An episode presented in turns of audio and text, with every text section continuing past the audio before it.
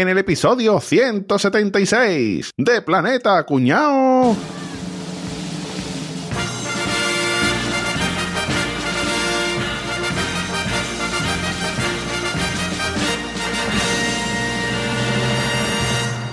Buenas noches y bienvenidos al mayor espectáculo del mundo.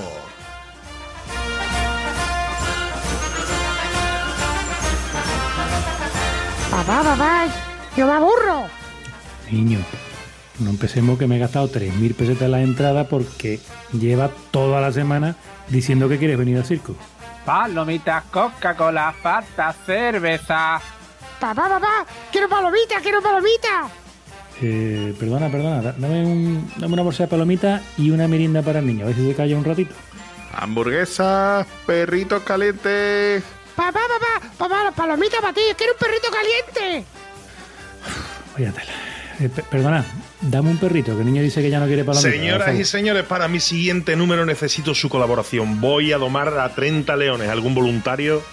Papá, papá, yo, yo quiero jugar con los leones. Atención que tenemos al pequeño caballero que va a demostrar lo valiente que es. Yo, yo. Ven, chavalín, ven, ven, ven. Mira, ponte aquí, niño. No te muevas, ¿vale? No te muevas, ¿eh? Shh, quieto, que no te muevas. Así. Atención al león gigante que ven en el centro de la pizza, ¿eh?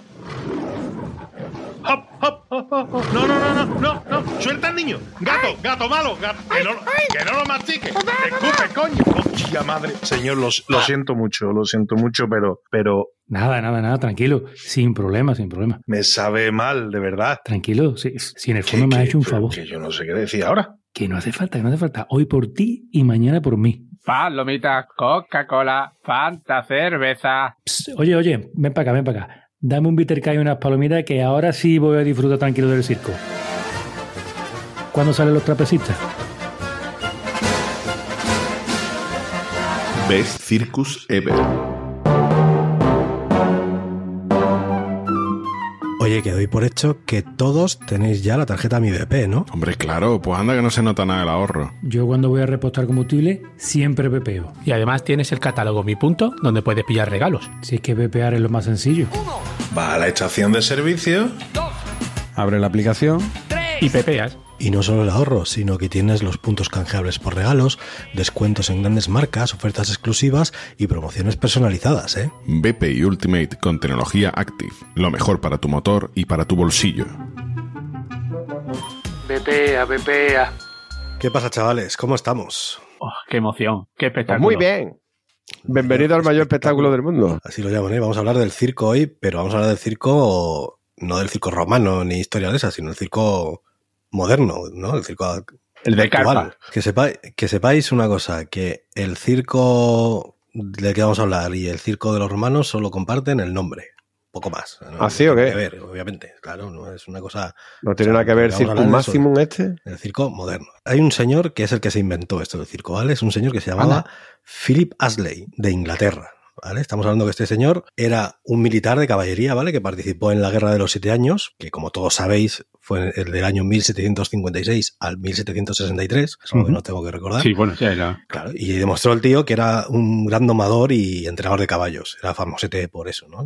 Entonces, cuando ya se graduó y tal, dijo, joder, estaba muy de moda en Europa los espectáculos de domadores de caballos y tal. Dijo, esto me ha gustado a mí, como se me da bien, pues me voy a montar una escuela de equitación en Londres y por la mañana doy clases aquí a los pijillos que vienen a aprender a montar a caballo y por las tardes doy un espectáculo yo de, de equitación, ¿vale? Y el tío, pues, eh, eh, tuvo un montón de éxito. La, la cosa le funcionaba muy bien, iba mucha gente a verlo y una cosa que tenía curiosa, tenía una pista circular. Y entonces lo que lograba con eso era que todo el mundo, estuviera donde estuviera sentado, veía bien a los jinetes y a los caballos. hacía, correr los caballos. claro. Y además, no solo eso, sino que como era redondo, porque los, los espectáculos a caballo hasta ese momento no se hacían en, en pistas redondas, se hacían en en- corriendo en, línea recta. Entonces, al ser redondo, los eh, jinetes que iban encima de los caballos podían hacer más trucos malabares por la fuerza centrífuga. Podían Claro, pues se- sujetaba pie propio caballo por eso. más atrás, claro. claro, el propio les ayudaba, ¿no? Entonces, pues era todo bastante guay. Y resulta que era de unos 18 metros de diámetro, pero la redujo a 12 para meter más gradas del éxito que estaba teniendo.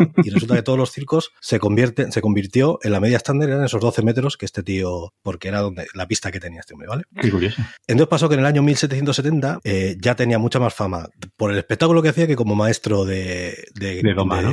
De- equitación, ¿no? Y llevaba ya dos temporadas haciendo este tema y ya pues el público empezaba a bajar, porque ya pues era siempre lo mismo, tampoco hay mucho que se pueda hacer con un caballo. Y a este hombre se le ocurrió contratar a malabaristas, a acróbatas y funambulistas para que actuaran entre doma de caballos y doma de caballos. Pero es que ya, claro, le, le pasaba que necesitaba algo para rellenar entre que preparaban una cosa y preparaban otra. Porque claro, entre que preparaban el cable para que pasaran los funambulistas y luego los caballos y tal, pues la gente se le aburría. Y entonces se le ocurrió meter humor y meter payasos.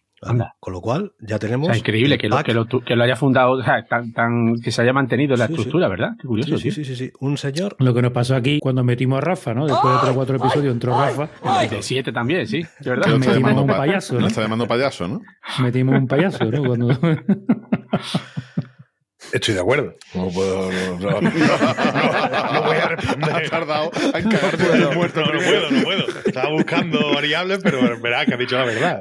A ver. Este hombre ya tenía, cogió mucha relevancia, el espectáculo en Londres le iba muy bien, pero abrió el primer circo como tal, llamándolo circo, con, con nombre de circo, en París en el año 1782. Y esto pues fue un pelotazo. O sea, esto mm, se empezaron a abrir circos por todo el mundo, la cosa funcionaba muy bien, a la gente le gustaba el espectáculo y cada vez había más competidores. Y entonces nos pasamos a Estados Unidos. Eh, estamos hablando del año 1782, o sea, los inicios de, de Estados Unidos como, como nación, ¿no? Y explicamos que, que en la época de Napoleón estaban creciendo como país, ¿no? Que fue comparar Eso es. Luisiana y Florida, o sea que estaban. Entonces, pues allí pues también montaban circos, claro, porque pues, es un, espectáculo que, que a la gente le gustaba. Pero ¿qué pasaba? Claro, que Estados Unidos se estaba expandiendo hacia, hacia el oeste. No había mucho público, las ciudades eran todavía pequeñas y tal. Entonces los, un tío montaba un circo en una ciudad, pero al poco tiempo pues, ya el público ya pasaba de ir porque ya lo había visto, no sé qué, pues se tenía que mudar a otra. Y se tenía que mudar a otra y a otra. Entonces se pasó a inventar el circo ambulante. Ajá. ¿vale? Y Sí. entonces, un señor que se llamaba Joseph Puddy Brown se le ocurrió cambiar la- los tablones de madera que montaban con las gradas y todo esto y como una caseta que hacían para el espectáculo por lona para viajar más ligero. Era más fácil de transportar, claro. Claro. Con lo cual inventó la carpa, la carpa de circo. Qué ¿vale? guay, tío. Y entonces este hombre resulta que conoció a un ganadero que se había comprado un elefante y que paseaba el hombre elefante por ahí cobrando entrada a la gente por verlo y también pues era una cosa que funcionaba bien porque la gente pues pagaba su dinerete para entrar al elefante y dijo pues vente conmigo al circo. Y nos vamos por ahí de viaje con el elefante, ¿no? Y entonces hacemos todos los espectáculos de los malabaristas, los payasos y tal y cual y además lo de Y los el caballos elefante. y, y sacamos el elefante a pasear que la gente Ahora que he conseguido aligerar peso comprando la carpa, voy a meter un elefante. ¿no? me cabe un elefante. y entonces, como era algo muy exótico que la gente le gustaba, pues decidió comprar más fieras exóticas para llevarlas en- con el espectáculo. Con lo cual, los elementos que faltaban, que era que eran Las ser fieras. ambulantes y las fieras, pues este señor fue el que dio el paso. ¿vale? Qué chulo, tío. Y esto ya es el, el circo ambulante americano, que es itinerante, con fieras, y sobre todo una diferencia que había con Europa es que estaban dirigidos por empresarios. En Europa solían ser eh, en plan eh, comunidades, o sea, lo dirigían los propios artistas. Los propios eh, artistas, ¿no? como- Lo que fuera. Hacían como se llama, una cooperativa, ¿no? Y en. Estados Unidos no, había un empresario que pagaba a todo el mundo. y. Y entonces ya en el año 1871 hay un hombre que se llama P.T. Barnum, que este os tiene que sonar, porque es bastante conocido Sí, hombre, claro. que se Sí. juntó con William Coop ¿vale? Sí, sí. Y, y fun- y fundaron el galleta. Barnum Menagerie y Circus, ¿vale? Menagerie. Menagerie, sí. Menagerie significa museo. Alerta cuñado, alerta cuñado. Realmente Menagerie lo que significa es exhibición o casa de fieras. Y resulta, Mm. ¿De qué era este museo que llevaba este museo? Llevaba el espectáculo circense con todo lo que hemos dicho hasta ahora, ambulante con las fieras, tal no sé qué, pero él añadió algo más, y es que convenció a gente eh, discapacitada o con Hostia. particularidades en su físico para que se exhibieran. Entonces exhibían, pues, la mujer Rafa, barbuda, Rafa. el hombre más alto del Rafa, mundo, tengo nada que decir. no sé qué. Este fue el que añadió el espectáculo de rarezas al circo. Ajá, de los freaks, ¿no? El concepto freak. Y entonces ya sí que en, eh, a partir de ese año, estamos hablando del siglo XIX, a finales, ya tenemos el pack completo de lo que más o menos todos tenemos en la cabeza, que es un circo, mm, eh, iba a decir moderno, pero bueno, un circo de... Clásico, ¿no? Un circo clásico clásico, de- digamos. eso es, con Académico. Su, con su je- jefe de pista, ¿no? Sus... Ah. La ortodoxia del, la ortodoxia del, del, del circo es eso.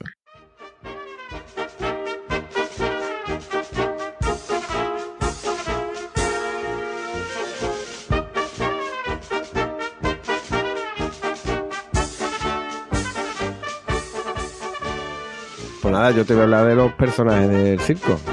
Evidentemente tú ya, Clásico, tío. tú ya has ido metiendo, pero vamos, lo vamos a hacer como, como a mí me gusta. El tema es aquí, vamos a ir por orden de concurso. Y diciendo aquí, Oh, venga, vamos a ir lanzando, venga, los, ¿cuáles pensáis ustedes que son los principales personajes? A ver cuáles se van quedando atrás. Venga, Hombre, tengo, los- los varias Rafa. páginas, ¿eh? Los Rafa, los payasos. No, eso quería decir. No, yo no sé, no sé. No, cada uno le pone el adjetivo que quiera. No, hombre. bueno, pues eh, evidentemente tocado. todo el mundo. Pobre, lo vamos, lo vamos a tirar de nuevo al tabaco, ¿eh, cabrones? O sea, hay que- Se va a tirar la droga.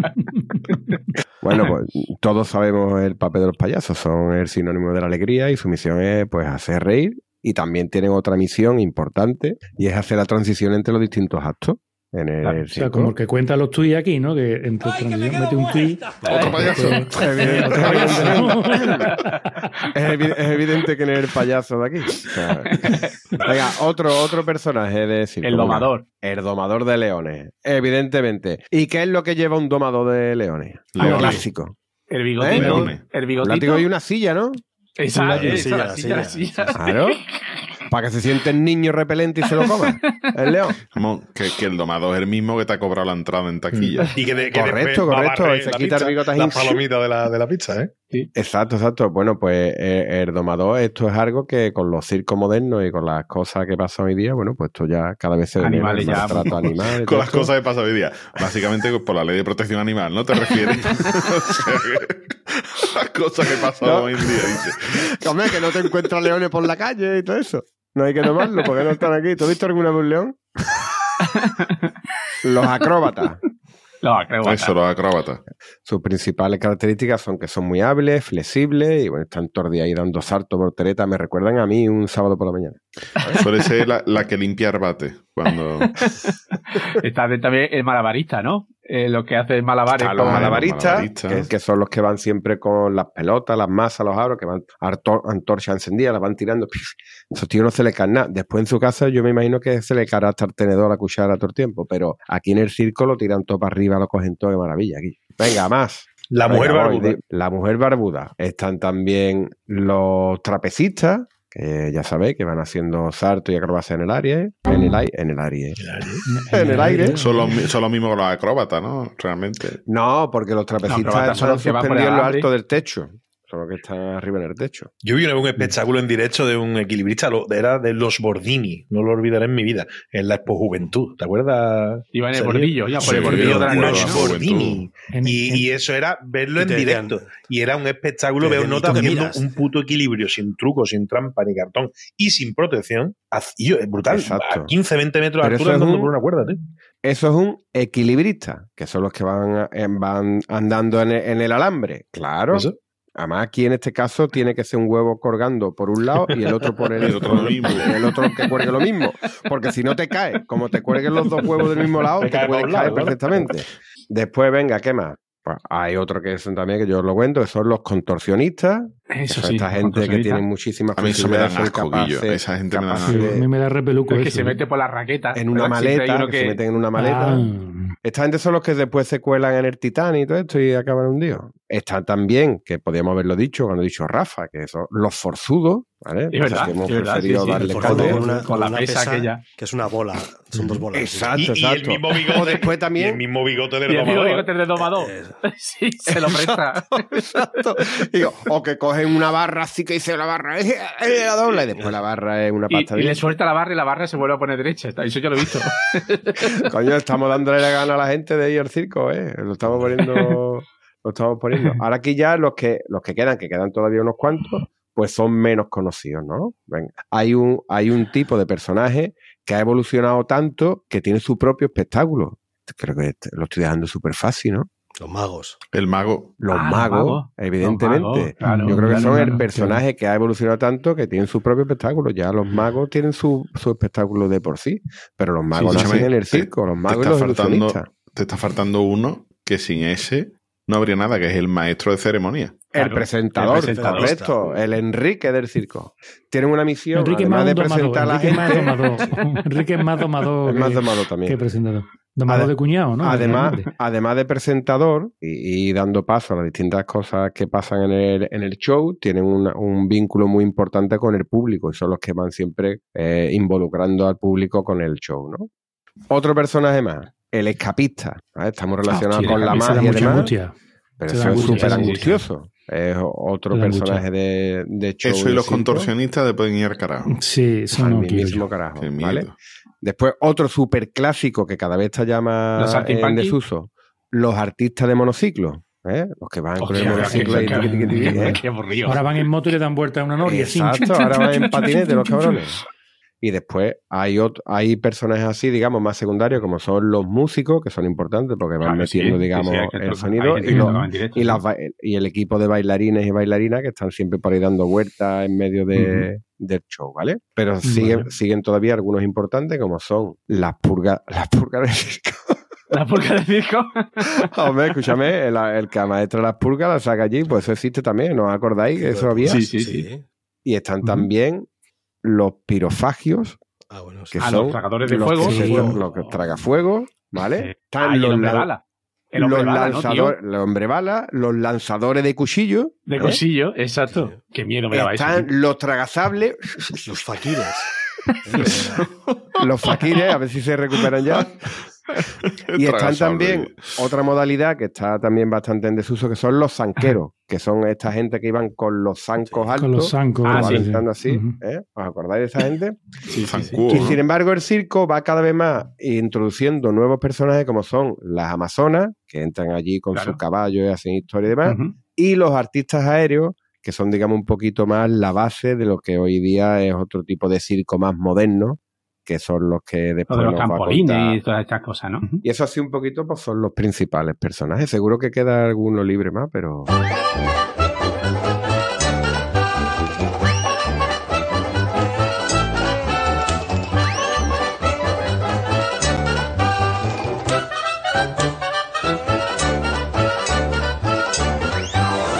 yo voy a- os voy a hablar de los tipos de circo que existen, porque estamos hablando del circo como una generalidad, pero realmente hay bastantes tipos de circo, ¿no? Yo voy a coger, no todos iguales, yo voy a coger una clasificación, porque esto, igual que otras muchas cosas, se puede clasificar de, de, de- de muchos tipos, ¿no? De mucha tipología, pero yo... Bueno, estaban los, estaban los los circos de provincia, que el león era así, que estaba anémico, pobrecito, criatura, le faltaban dientes, no tenía ya ni melena. Ve tú, es- esa clasificación no la voy a hacer yo. No voy a distinguir entre un circo de provincia y un circo de capital. Yo creo que voy a coger la buena para que todo el mundo se entere y veamos. Yo he clasificado nueve tipos de circo. Y además, Nueve. os voy a dar medio segundo para que cojáis un lápiz o un papel o simplemente que anotéis en qué minuto es esto y después lo volváis a escuchar otra vez. Porque os voy a decir un ejemplo de circo para que lo miréis en internet. Tú te ponéis en el Google Ajá.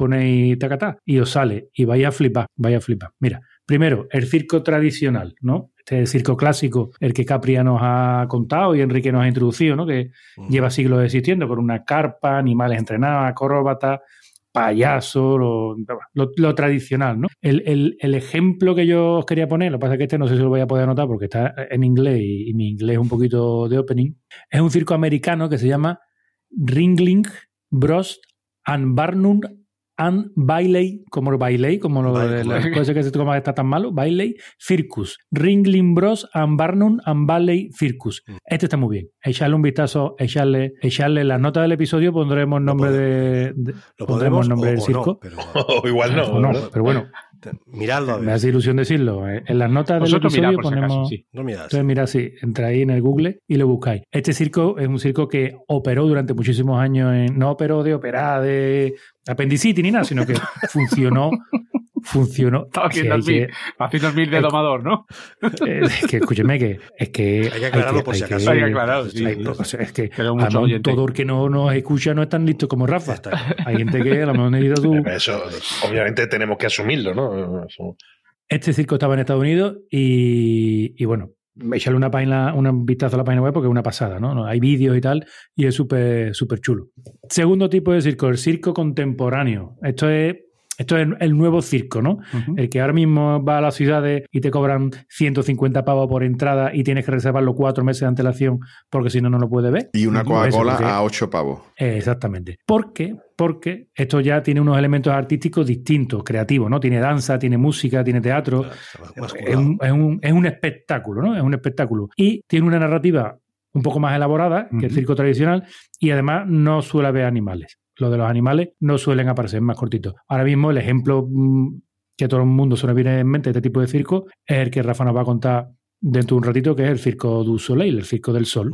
Tercer circo de circo, según mi clasificación, el circo de animales. Sí, yo, quedan circos yo de he ido al circo Alaska este que montan ahí en la ronda del Tamarillo de vez en cuando. Sí. Yo he ido con grima, ¿eh? Álvaro y yo he visto animales en el circo. Cuando muy ya se supone estaba la ley esta de protección sí, animal sí. y todo. Bueno, pues este circo de animales ha disminuido mucho, ¿no? Por la ética y el bienestar animal y tal. Pero todavía existen circos que tienen a elefantes, leones, tigres, todos entrenados, por supuesto, pero que los hay. El ejemplo que yo he encontrado que tiene actos de circo tradicional, pero Sí. que también tiene eh, animales, se llama Circus Krone. Krone con K. K-R-O-N, es un circo alemán.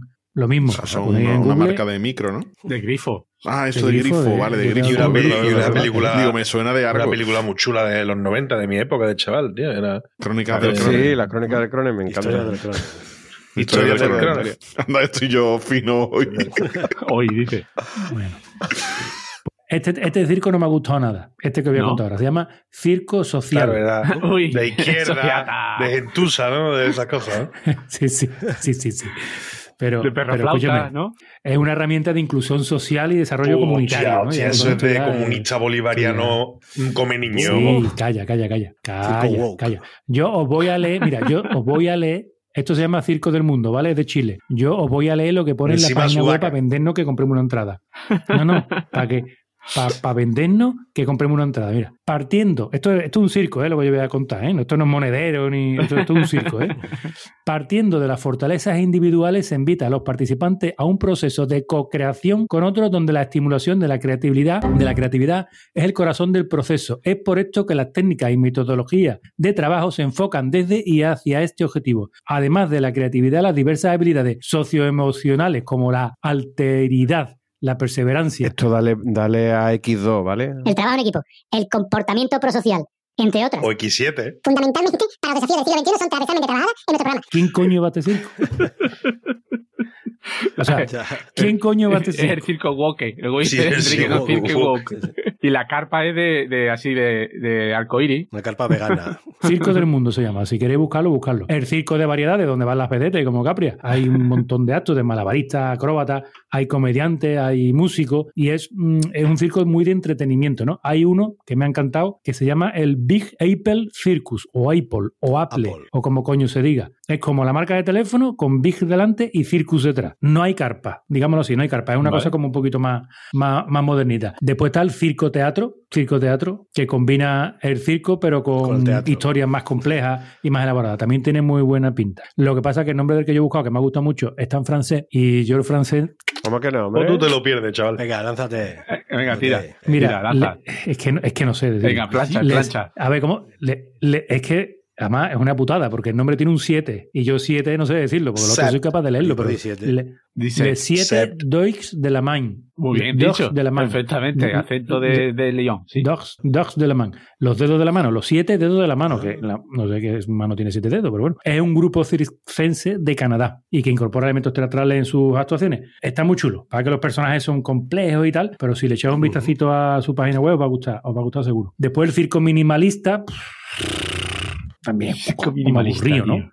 Se llama, hay uno que yo he mirado que se llama Circo Eloíce, con Z, acabado en es. Cirque Eloíce. Uf, es un circo que a lo mejor hay un tío y un acróbata, es minimalista porque está un tieso y no que lleva un acróbata. A lo mejor un- tira, tira para arriba la- el palo, pero no lo recoge. uno canta, uno. Tira un bolo. A mí no me Tira gusta. solo un bolo, ¿no? Claro. y fuera. no. Lo tira uno y ya.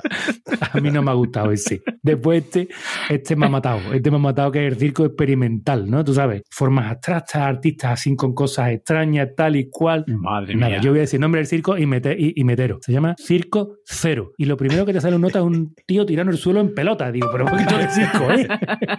El del equilibrismo, del equilibrismo, ¿no? Que dijo, ¿eh? ¿no? Pero No lo de sé, atrás, o se ha matado de arriba, o se ha, o se ha tirado el equilibrio, se ha matado y se ha caído. Circos de estos en los que salen gente en pelota y eso hay un montón Cero. últimamente. Pero esto no es lo más grande, que es tan experimental que solamente tienen 30 asientos por 30 asientos Sí, sí, Lo que nada, sabía van a llenar una función. Mo- Ya ya no va ni el tato. Pero que vale 15 euros, 15 pavos, que no vale mucho entrar. Que...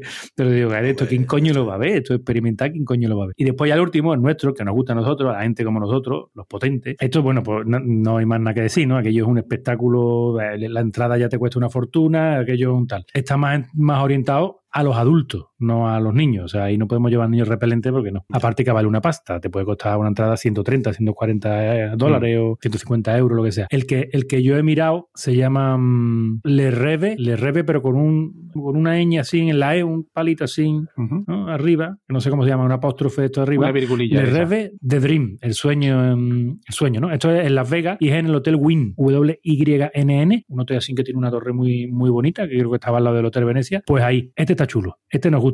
Este, ahí es donde tenemos que hacer la próxima quedada. Claro. Me, me Vale. parece, me parece una buena idea. Y ya está. Estos son los tipos de circo que yo Te ha faltado he buscado. Te ha faltado uno, Bueno. pero lo, voy- lo voy a decir yo aquí en este tweet, ¿vale? Venga, venga, de, mi amigo arro- arroba el pali. Reconozco que lo del Circo del Sol es espectacular, pero la cara que se me quedó cuando vi por primera vez al gitano con la trompeta y la cabra es insuperable. Eso sí que es un circo ambulante. chaval. Venga la cámara bonita. Hombre,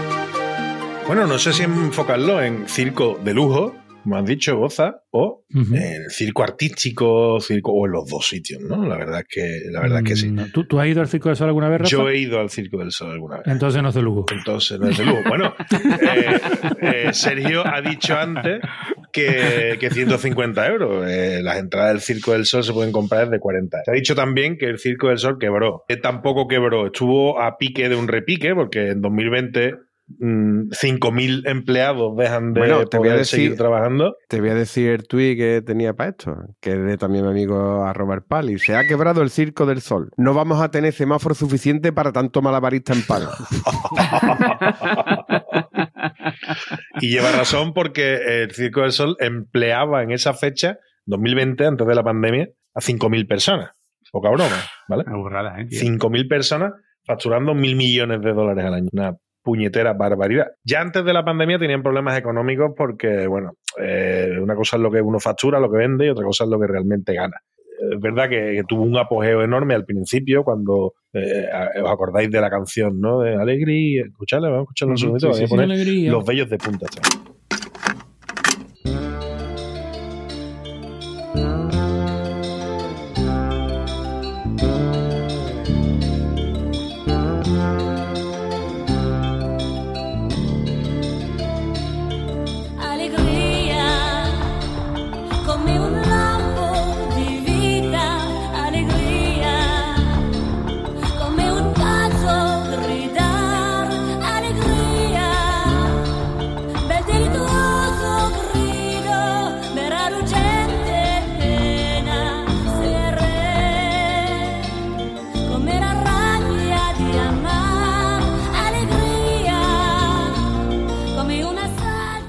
Lo cierto es que el Circo Yo- del Sol yo- yo- no fue Una cosita, Rafa. tan... ¿Qué? Yo, yo le estoy eternamente agradecido al Circo del Sol, ¿eh? ¿Eso? Yo, yo recuerdo esa pandemia las primeras semanas y, y prácticamente el, el- cuando te ponían el espectáculo en YouTube en gratis del Circo del Sol, todo el mundo eh, esperando, hostia, tío, que nos van a poner el Circo del Sol en la tele, era una cosa, oye, fue un gesto que podrá ser lo que sea y eso es un negocio, pero fue un gesto que ofrecieron ahí a todo el mundo, a- al mundo entero, un espectáculo que, tío, estábamos más aburridos como os. Bueno, nosotros hicimos, hicimos un directo y no lo agradeces tanto. ¿eh? eso. Eso, Exacto. ¿qué pasa? Con Hombre, que yo soy humilde, yo no quiero a- alardear lo con que el yo hago. postureo. Yo pongo en valor los de los demás. No, tío. pero fue, es cierto. Eso fue bien. Pero real, a ver, muchas empresas que se han dedicado a eventos o a grandes eventos y demás, de un día para otro, dejan ¿Te de trabajar de un día para otro. Eh, en marzo del 2020, de un día para otro, cuando el Mobile World Congress se anula, empiezan a pasar ese. Eso fue todo en cascada y un montón de empresas dejan de trabajar porque no tienen para trabajar. Entonces, ¿qué hicieron? Pues se grabaron y lo publicaron para todo el mundo. Oye, de puta madre. Y si les hubiera salido bien, podían haber cogido mucho dinero con eso, pero lamentablemente no fue así. Tuvieron que despedir al 95% de la plantilla, pero realmente se salvó de la, de, la quiebra porque fue adquirida por un fondo de inversión. Se pagó una pasta y se quedó con, con lo que es el Circo del Sol. El Circo del Sol sabemos todos lo que es. Es un circo muy artístico, muy diseñado, muy cuidado, nada chabacano, por supuesto sin, sin animales. Hay algún bicharraco, pero y bicharraca sobre todo, pero en otro sentido. ¿no?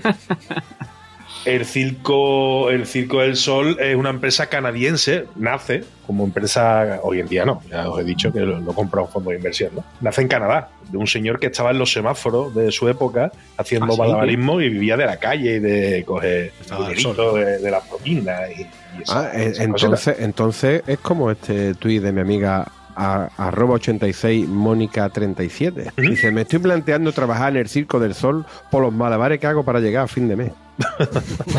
Básicamente.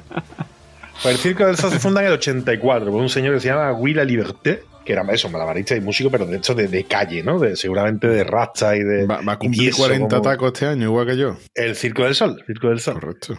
Eh, querían, la misión era invocar la imaginación, provocar los sentidos y evocar las emociones de las personas por todo el mundo. El Circo del Sol ha estado en más de 400 ubicaciones diferentes por todo, por todo el mundo. Ahora le está pegando fuerte eh, en Las Vegas, ¿no? En Las Vegas venden muchísimo y hacen eh, los mejores espectáculos que, Ahí tienen tenido. un espectáculo residente y después tienen varios itinerantes Tienen ¿no? por distintas partes Alegría, del mundo. ¿no? o Corteo, La Nova, tienen un montón de. Yo he visto de- Alegría de espectáculos cuando, son- yo estuve, cuando yo estuve, creo que había, había tres en tres hoteles. Porque, Tres claro, los Circo del Sol. Tres- creo, ¿eh? Creo recordar que había tres entre, entre hoteles, porque el que yo vi era dentro, era dentro del hotel, el, el- Sí, el- en el salón que tienen allí. yo que sé, que tienen allí un auditorio gigantesco y allí dentro cabía el Circo del Sol y toda la gente viéndolo, ¿sabes? Como un cine gigante aquello. Es Tremendo. brutal, aquello es que no tiene nombre. Ah, supieron rodearse, supieron tener buenas colaboraciones, hicieron un espectáculo que es Love eh, con los Beatles. No, verá, Ujú. no, verá, basado con, en la música de los Beatles, y Beatles. demás, que, que, que bueno, que les dio muchísima, muchísima eh, Un relevancia. cadáver, ¿no? Y después con, con la habilidad que han tenido desde siempre de incorporar la, la tecnología a sus espectáculos. Proyecciones 3D, tienen efectos especiales, unas escenografías que son una brutalidad. Y eso contribuye a eso, a una atmosfera mágica, surrealista, que es, es la, La que música. sí está, eh, es el nexo de unión de todas sus producciones, ¿no? Que es esa Yo creo que la música, a mí de lo que me impresionó fue la música en directo, musical. tío. Es una pasada. A mí bestial, el de Alegría, del, del Sí, sí. que yo creo que fue posiblemente o el más famoso por lo que muchísima gente conoce. Me- a mí me suena que fue sobre Sol. 2000, 2002, 2001. por ahí que vino a España. Aproximadamente, sí, porque yo cuando fui fue por una por unas invitaciones que me regalan en Vodafone y yo descubrí aquello y, y en, el, en la Cartuja, en, o sea, perdón, en el Checo La Pava. Allá con la pava. La Pava. Y, y eso te deja con las patas colgando. Es, un- es una brutalidad lo del circo. De, Es, un espectáculo que una vez que lo ves, no te olvidas en la vida de, de No, haber repite. visto eso. A Sí, lo mejor no lo repite, a lo mejor no. Yo sí porque lo es verdad, yo que es vamos, una yo he visto varios y- espectáculos, ¿eh? y tal. Pero, pero es algo que se te queda en la retina. O sea, que eh, es una cosa que no olvidas y es lo que dice Caballeto, cómo acompaña la música al espectáculo, cómo o sea, va todo tan hilado, tan perfecto. La verdad que lo tienen súper currado. tío.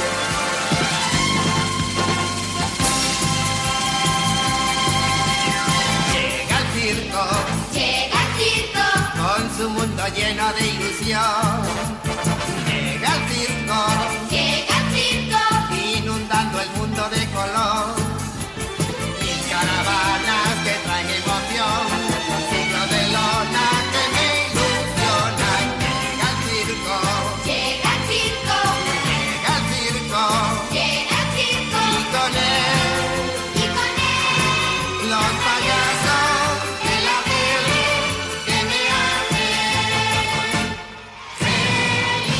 Antes voy yo, que te voy a decir, que como va a hablar de payaso, pues te hablo yo de arroba Doc Hannibal, mi amigo Doc Hannibal, que dice, ¿sabías que si te masturbas mucho acabas hablando como un payaso? De hecho, es imposible.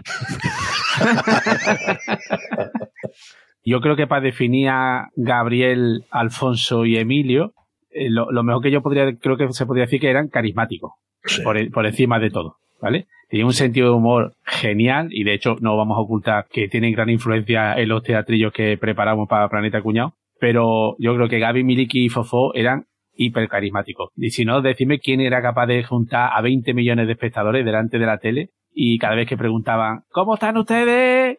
Eh, Es que, era, es que era bestial. Yo ya vi la época en la que ya Fofó se había ido a entretener a los niños que estaban en el, en el cielo. Ahora, hay una cosa muy importante que queremos deciros. Sí. Fofó está muy contento, está muy feliz. No está aquí con nosotros porque en el cielo hay muchos niños que lo esperaban. Y él voluntariamente se ha ido al cielo a cantar canciones a todos los niños que están en el cielo. Pero está contento él y también estamos contentos nosotros. Queremos que estéis contentos todos los niños de España. Eso es. Así que vamos a empezar el programa de hoy. Vamos a empezar el programa de hoy. La muerte de Fofó fue una conmoción en España. O sea, era un personaje súper popular, súper querido, que mm, dice que la muerte además fue- digamos, digamos que pasó de fofó a off off. Uf, uf, uf, uf. Perdón. Uf. Perdón. Uf, uf. Perdón, ni, fu, ni fu ni fa, Sergio. Fofó. Perdón, qué macabro. pues la muerte de este hombre fue, fue totalmente inesperada. Este, el, dice que Miliki se le puso el pelo blanco cuando se enteró de, de la muerte. Y es que el, yo, yo recuerdo porque en casa se comentó una vez el tema, eh, a, a Fofó le detectaron un tumor cerebral, pero lo operaron y salió bien. Y dice tú, y bueno, ¿y por qué se murió? Pues porque estamos hablando que esto era el año 1976 y le hicieron como transfusiones, metieron como 7 litros de sangre y le contagiaron de una hepatitis que se lo cargó en tres meses. O sea, Claro, sobrevivió a un tumor cerebral y se muere de una hepatitis por la transfusión durante la operación. Joder, qué Pues os digo quién fue uno de los médicos que intervino a Fofó, José Luis Moreno. De Toma Moreno, que era médico antes de, de ser famoso convertido Antes de ser mafioso, ¿eh?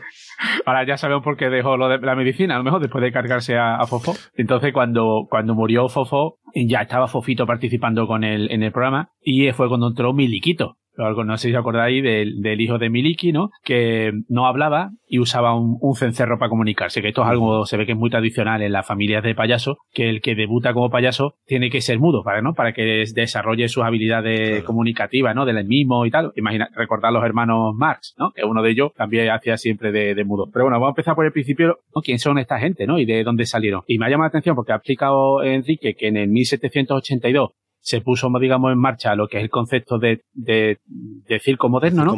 Bueno, pues ya en aquella época, en el 1805, uno de sus antepasados, que se llama Jacques Fourreau, eh, fundó el Grand Cirque Fourreau, que era un circo francés, eh, o sea, al inicio totalmente de- del, del, cine, del circo moderno. Y eh, montó un, un circo que giraba por toda Europa, acabó pasando por Granada, un chaval que estaba en el seminario fue a ver al, al circo que había llegado a la ciudad y se quedó totalmente enamorado de la joven Virginia, que era la hija del dueño del circo y que además era eh, acróbata ecuestre.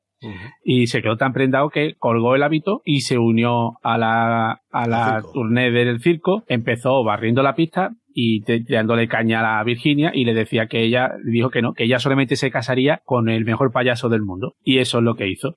Gabriel Aragón decidió hacerse el mejor payaso del mundo, se convirtió en el payaso El Gran Pepino. Pero qué bueno, ¿no? Sí, pero lo del Gran Pepino no va con... No, no, o sea, es que eh, Virginia y el Gran Pepino tuvieron 15 hijos. o sea, que, este- que Sí lo del Gran Pepino grande. le venía perfectamente. Era grande. Pepino es más fácil, ¿no? Era, era- Pepino. era el Gran. Pepino. Era Pepinón. Y uno de los 15 hijos fue Emilio Aragón, que es el padre de Gaby, Miliki y Fofito. Y Fofo, bueno, todo, todo esta gente, ¿vale? Qué, Qué, fuerte, buenísimo, qué- tío. Qué, fuerte, qué bonito me parece, ¿eh? Es muy chulo, sí. El gran Bueno, pues- pepino, tío. Madre mía. Era el gran pepino, sí. Eh, los Gaby, Miliki y Fofo empezaron a actuar en el circo Price Price en, el- en 1939, tío. Yo no era consciente que habían empezado hacía tantísimos años. Y, pero claro, esa época fue la época de la posguerra, entonces decidieron eh, probar suerte en América con un contrato de cuatro meses que se quedaron allí 27 años. Espectacular. ¿Qué pasa? Que esta gente eran, pues como después cuatro meses a- más largo, ¿no? Sí, ¿no?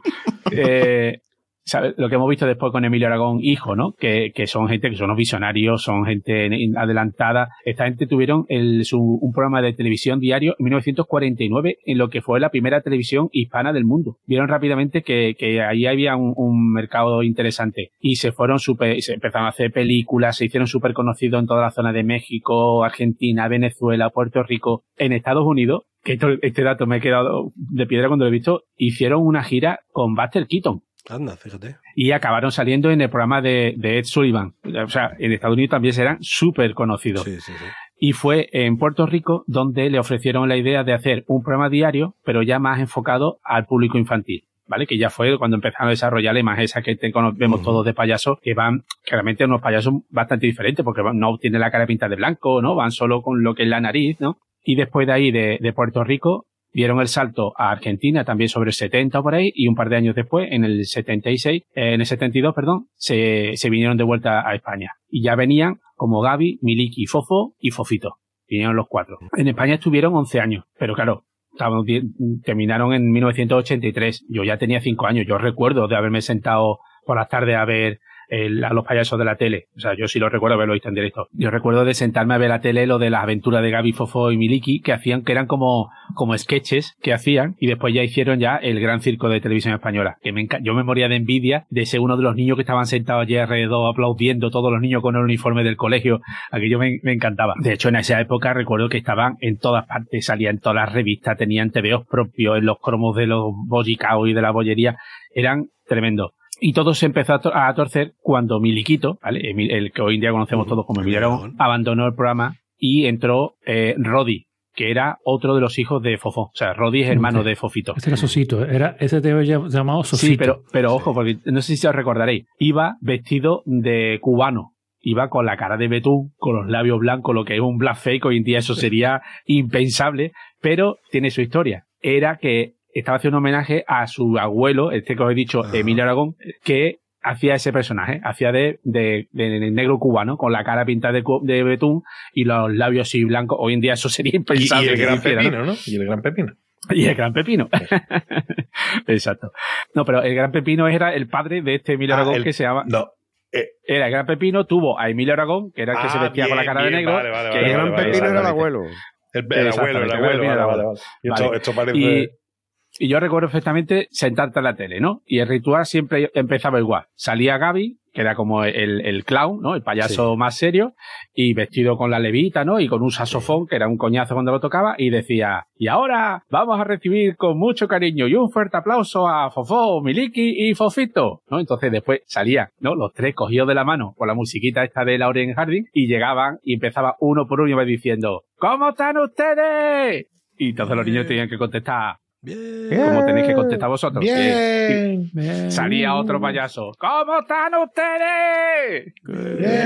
Así, ahí. O sea, así no os si yo a vosotros al Qué- circo, qué ¿eh? Así no. Sí. y tú desde tu casa gritaba todavía más fuerte para que te escuchara a ti, Miliki. Eso, eso es verdad, eso es verdad. ¿no? Entonces, el, Mili- se ve que ahí, Miliguito, ¿no? el Emilio Aragón, fue el que, el que la- el resto de familia le ha echado la culpa de que se terminara todo. Porque empezó ya a comerle la oreja al padre, que, que, que probaran suerte en solitario y tal. Y entonces Miliki, padre, eh, abandonó el proyecto en 1983. Y ahí ya digamos que cada uno tuvo su proyecto, ¿no? Pues Fofito tuvo su circo, Gaby montó los Gavitos con sus hijos que tuvieron mucha fama en Sudamérica.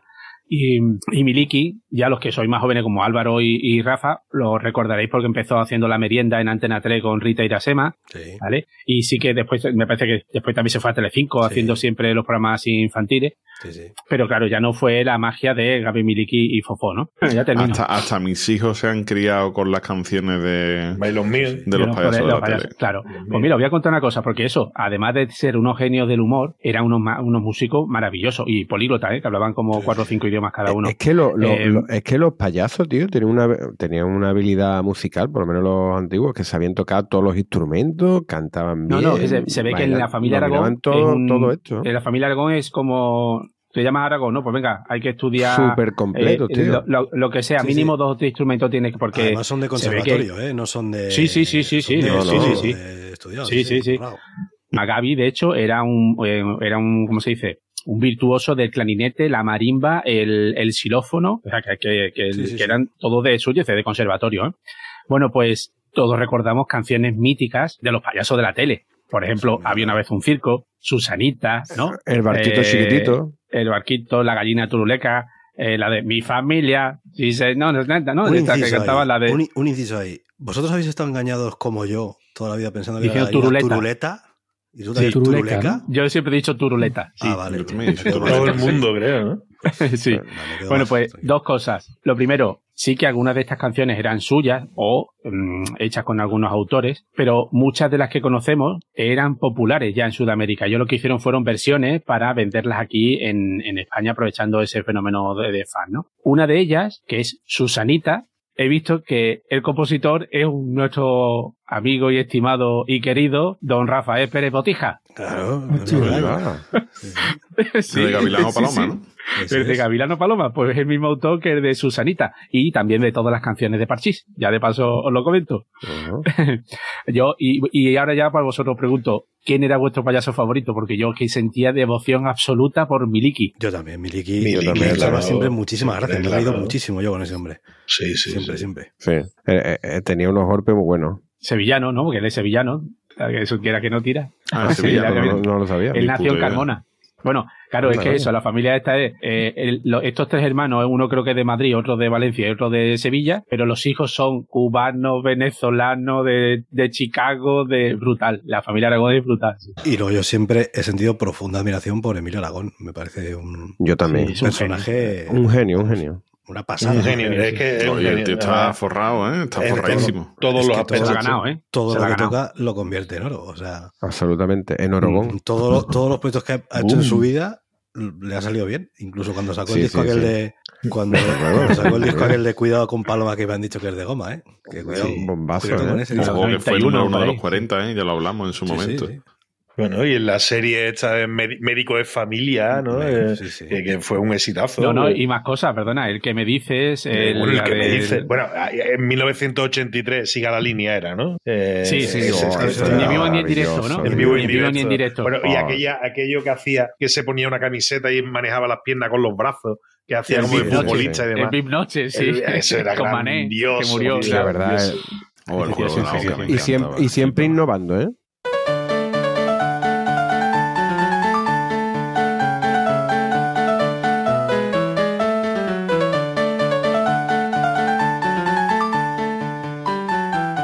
Te iba a contar un tuit de mi amigo arroba Carl Winslow que dice Estoy harto de que se rían de mí en el trabajo. Eres el payaso más tonto que conozco.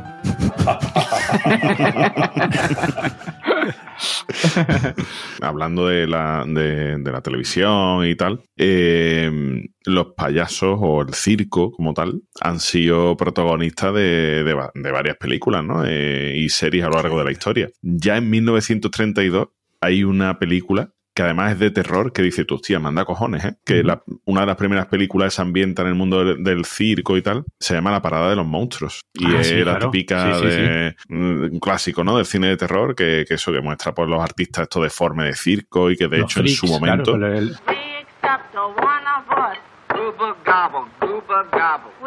en su momento, en su época, fue censurado por la crudeza de las imágenes y tal. Eh, poco después está La Estrada, que es una obra maestra de Federico Fellini, ¿vale? Que también cuenta la historia de, de una, de una joven que vendía por su madre a un domador de motos, con el que corre, eh, con el que Domador de el pueblo motos. de, Ital- de motos. Domador de motos supongo que será un Piloto. un de esto de un no ¿cómo, cómo habéis llamado antes a los que hacen un equilibrista esto de, de moto y tú Que sabes, se meten en las meten aulas esas en las aulas ¿no? esas raras y historias Ah, ¿no? vale, vale, vale. y se dedica a recorrer por- con los circos y demás pueblos de Italia, ¿no? Ya mm, bastante más, más tarde, ¿no? De esto, en 2016 está la película de Monsieur Chocolat. Yo de francés ando mejor que vos. Hombre. Que, que existió de verdad. Se llamaba Rafael Padilla, ese es el torero, ¿no? Sí, es verdad. Sí, se llama así. pues Monsieur Chocolat era Rafael Padilla. Alerta cuñado, alerta cuñado. El torero es Juan José Padilla. No, Rafael, menos mal que he tenido ojo, ¿eh? Que era hijo de esclavos cubanos y que se hizo famoso como payaso de circo en París a principios del, del siglo XX. Y, y esta película es un, un biopic, ¿no? De- del payaso este. Y por lo visto es que es bastante graciosa, que además al tío le pasa de todo, cosas, un montón de cosas más, todo muy interesante. Dicen que es muy buena película. Y un año después hay una de las películas así más famosillas eh, respecto al mundo del circo, que es The Greatest Showman.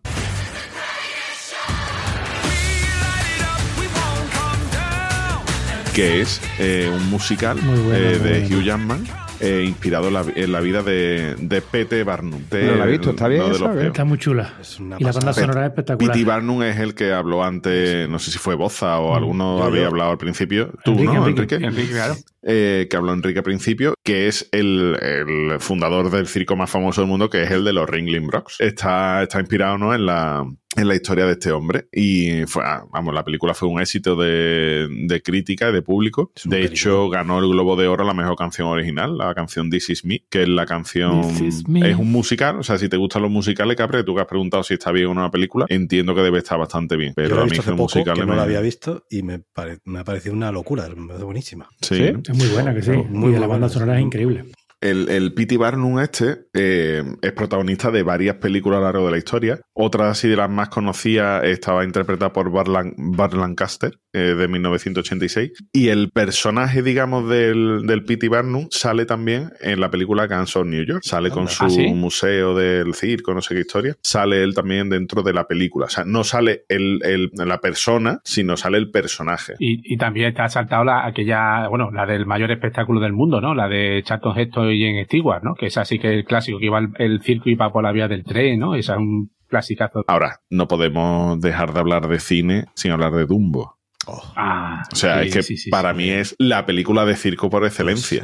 Y estoy hablando obviamente de Dumbo, la antigua, ¿vale? La de 1941, que vamos a hablar, ¿no? De, de ese pequeño elefantito con las orejas gigantes. O sea, ¿quién no, ¿quién no ha tenido un compañero en clase que le llamaban Dumbo, no?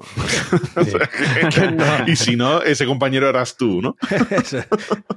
¿Vale? Y este fue el, el cuarto largometraje de Walt Disney. Al principio iba a ser un cortometraje de una media hora, pero para recuperar pérdidas que habían tenido después de Fantasía y de Pinocho y tal, y acabó siendo una película de 64 minutos, que es una de las más cortas de la historia de, de Disney. Y hasta la fecha, una de las curiosidades es que eh, Dumbo, o sea, Jumbo Jr., que es el personaje de Dumbo, es el único protagonista en la historia de Disney que no emite ninguna palabra. Anda. Ujú. ¿Vale? Que de hecho, y de hecho, su madre solo emite una palabra durante toda la película, que es Dumbo. Cállate. No, digo, cállate. Y ya después A en, que el- voy yo y lo encuentro. en televisión también ha habido series basadas en el mundo del circo. Actualmente en España, de hecho, hay una que se ha hecho bastante conocida, que es Cristo y Rey, la vida de Ángel y Cristo.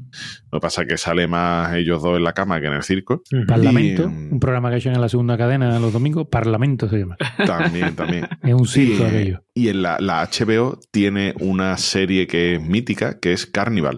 No Carnival, que es una serie que fue de 2003 a 2005 y es una serie mítica, típica de, del HBO, así un poquito rara, un circo así un poco ténebre y demás. Y donde Ténebre. hay.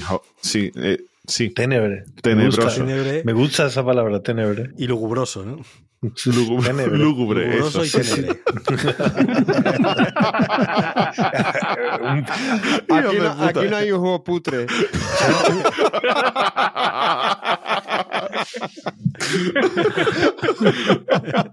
Bueno, pues es una, es una serie de estas, de las antiguas de H, antigua entre comillas, Sí. Sí, pero buena, de cuando HBO se empezó a hacer un nombre en el mundo de las series y empezó a vamos. De la sacar. época de los sopranos, más o menos. Eh, Los. Sopranos creo que puede ser anterior. Lo que pasa es que Los Sopranos tuvo más años y esta de 2003 a 2005. Y es una, es una serie de culto y que mm, tuvo en su momento muchos seguidores. Y no sé si la serie tiene un final cerrado o no. Yo no la he llegado a ver, pero no sé si tiene un final cerrado o no. Pero sé que es la típica serie que la gente pedía más y se quedó ahí en dos añitos solo. Así que ya sabéis, si queréis ver algo respecto al cine elegir, en, en sí. vuestra pantallita, pues aquí tenéis unas cuantas de, de muestras.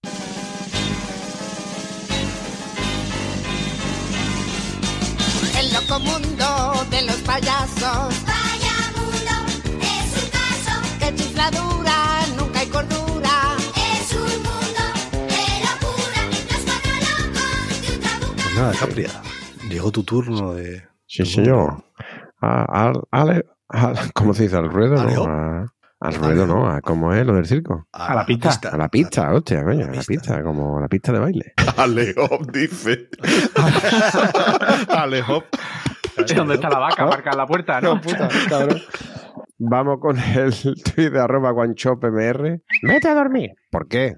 Porque tienes cara de sueño. Según y tú tienes cara de payaso y no te mando al circo. Venga, este al hilo de lo que habíamos comentado antes, de arroba guanchopmr. Bienvenidos al curso de conciliación entre personas. ¡Habla más harto, payaso! Hostias. Ese te ha gustado, tiene más, ¿eh? Ese la has encontrado tú en borradores.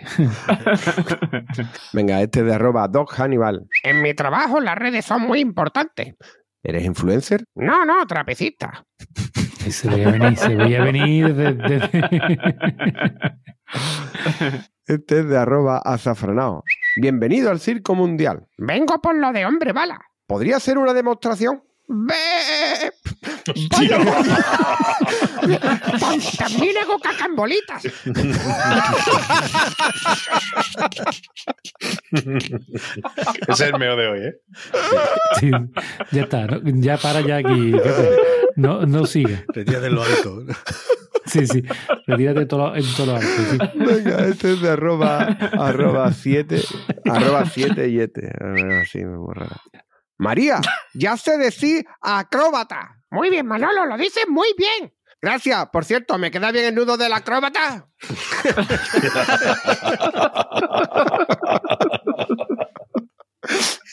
Y yo parmado bueno, ¿eh? Impresionante.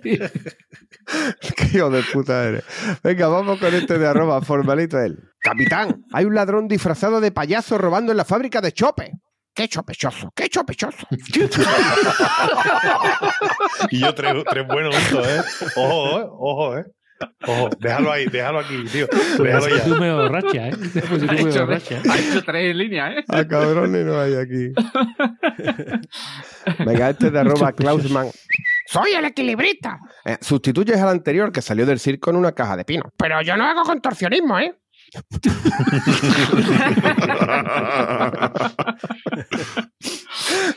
Venga, este de arroba yo no compré pan. No importa cuántas veces te caigas, sino cuántas te levantas. Es usted el peor equilibrista que hemos tenido en el circo. Vaya racha, llevan cinco, ¿eh? Venga, este con de arroba. Azul Worrow. ¿A qué te dedicas ahora? Dice, no, soy mago escapista. ¿Quién te ha visto y quién te ve? Tía. Ese no lo he entendido. Y terminamos con este de arroba Doc Hannibal. Cariño, nuestro hijo trabaja en el circo. ¿De qué? De hombre bala. Que te dije que llegaría lejos.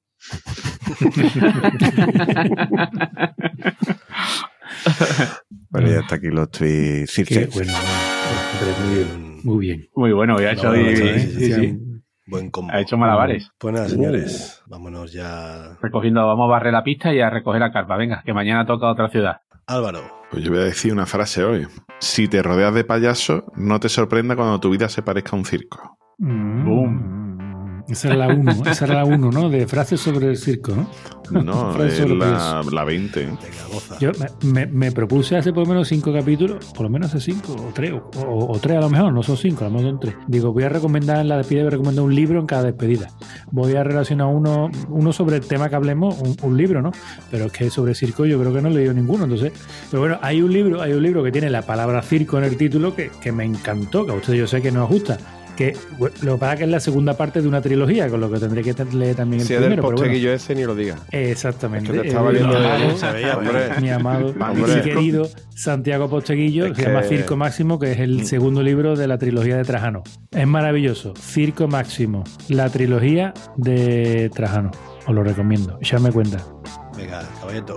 Yo también traigo otra frase que dice que en el circo y en la vida siempre habrá alguien que te apoye y te ayude a levantarte después de una caída. Rafa. Pues mira, yo he encontrado una frase hoy que, que me, me, me describe muy bien. Me siento muy identificado con esta frase. De un payaso, ¿eh? Payaso, chomprecha, ¿verdad? Eh, Jack Edwards, que era un payaso americano que hizo carrera en Europa, en todos sitios en España ya por los 70, por ahí. Da igual quién era, era un payaso muy conocido, pero a mí me, me encantaba Vale, sí, Fraser porque oye, a es, es muy yo. Hacer el payaso es simplemente una manera divertida de ser serio. Muy bien. Buena. Capria. Yo voy con otra frase de Machona Diliguayo. No sé quién es. Dice, porque todo el mundo se esté comportando como un payaso no significa que tengas que unirte al circo. Muy bien, pues nada, recordad que nuestra web es planetacunao.com, estamos en todas las redes sociales, habidas y por haber, y en las futuras también estaremos con el nombre de usuario Planeta. Cunao.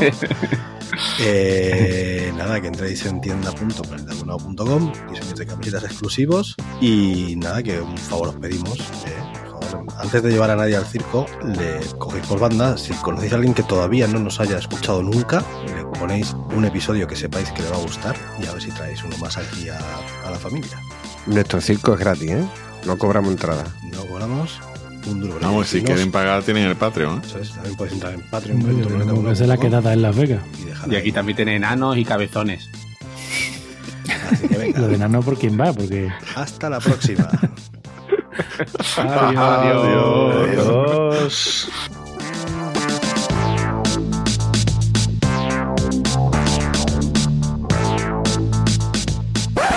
instala un circo en un pueblo y pone un letrero muy grande en la puerta del circo. Necesitamos animales. Queremos animales para los leones, por favor. Todo el pueblo, atento. Gratificación. Queremos perros, gatos, gallinas, borricos para los leones. Que se, que se come al público. Hay que ayudarle, darle la comida ahora mismo. Y se presentó un gitano cantando de dinero. Con el borrico nos lo robaron. Y entró con un borrico que pesaba 20 kilos. Y dice al dueño, ¿qué pasa? ¿Dónde va usted con ese borrico? Dice, por la de mi madre, mm, llevamos una temporada que está la cosa muy mala. Estoy friendo los huevos con saliva. Está la cosa muy mal. Y no toma remedio que vender borrico. Dice, pero es que el borrico se pone de canto y parece que está ido. Dice, es que lleva seis meses que no come. Dice, bueno, pues te daré mil calillas por ahí. Dice, no, cobarde. Dame por lo menos dos mil calas. Pero ves que es que está muy delgado. Dos mil caras, si no, no me lo llevo ahora mismo, ¿eh? Para entretener, tiene unos huesos sexuales que hace así para los leones y no ve. Hasta luego, Lucas. Bueno, dos mil calillas, hace así. Ahora, quieto. Y se lo echa a los leones a la media hora. El dueño del circo, cobarde, me ha buscado la ruina. ¿Dónde está quien ha traído el borrico? Y dice, soy yo. Soy yo, hermano. Soy yo por la de mi madre. ¿Qué pasa? También está asqueroso por dos mil calas que te lleva un borrico. No pasa fatiga conmigo. Estaba mm, un poquito distraído porque es que lleva seis meses que no come. Pero ¿qué le pasa a usted? Dice, me ha buscado usted la ruina. ¿Pero qué ha pasado? Dice que se los ha los leones y se ha comido dos leones y tiene arrinconado la pantera.